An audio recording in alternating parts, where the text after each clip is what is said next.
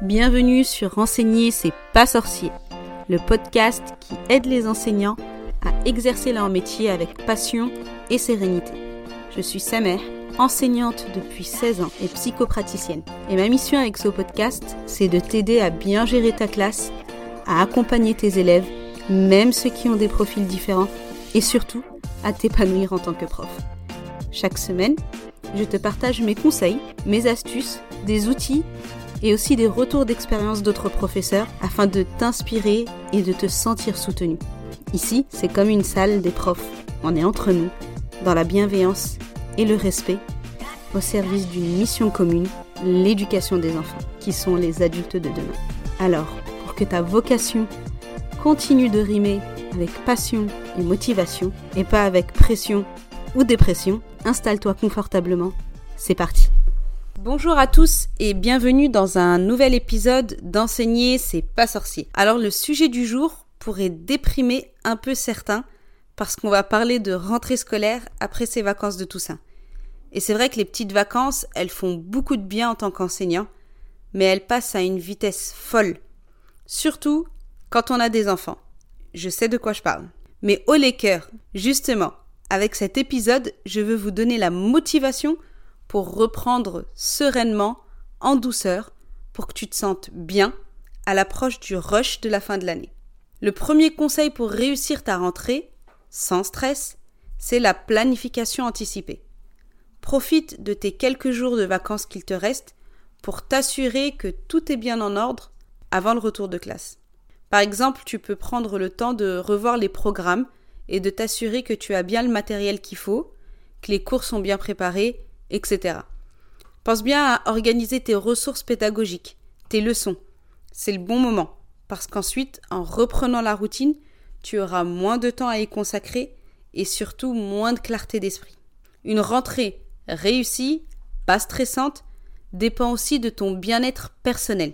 Alors tout en commençant à renouer avec l'école et la préparation des cours, profite des derniers jours pour te ressourcer et te préparer mentalement. Par exemple, tu peux consacrer une heure par jour à la préparation de ta rentrée, ou même moins. Tout dépend de où tu en es. Et te ressourcer le reste du temps. Prendre du temps pour toi, faire des activités que tu aimes et recharger tes batteries. Prends également le temps de penser à tes objectifs pour la nouvelle période scolaire et à ce que tu veux accomplir. Mon troisième conseil pour une rentrée en douceur, c'est d'établir des attentes claires dès le premier jour. Tu peux en profiter pour rappeler les règles de la classe à tes élèves et t'assurer qu'ils les comprennent bien. Je te recommande aussi d'avoir un plan d'activité clair pour la première semaine pour que tes élèves sachent à quoi s'attendre et qu'ils puissent facilement retrouver la routine de classe qu'ils avaient avant les vacances. Mon quatrième conseil, c'est d'être indulgente envers toi-même et de t'adapter en douceur la transition de vacances à rentrée, ça peut être délicat. Sois attentive aux besoins et aux émotions de tes élèves, écoute-les et réponds à leurs préoccupations. Pense aussi à rester flexible, notamment face aux imprévus.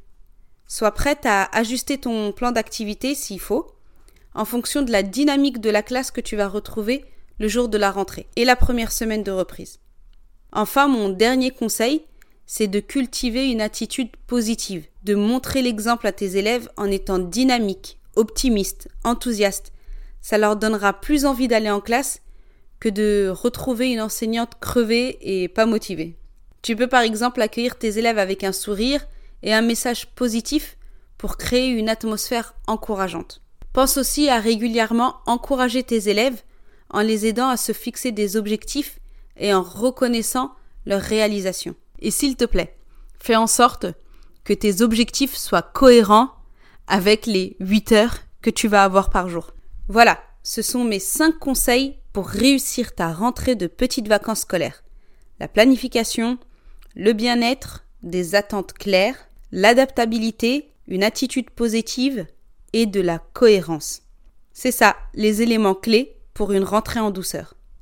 À demain pour un nouvel épisode. Merci d'avoir écouté cet épisode d'enseigner c'est pas sorcier jusqu'à la fin. Si tu l'as apprécié, je t'invite à le partager à d'autres enseignants et enseignantes Et pour ne pas rater les prochains épisodes, abonne-toi au podcast sur ta plateforme préférée. À bientôt!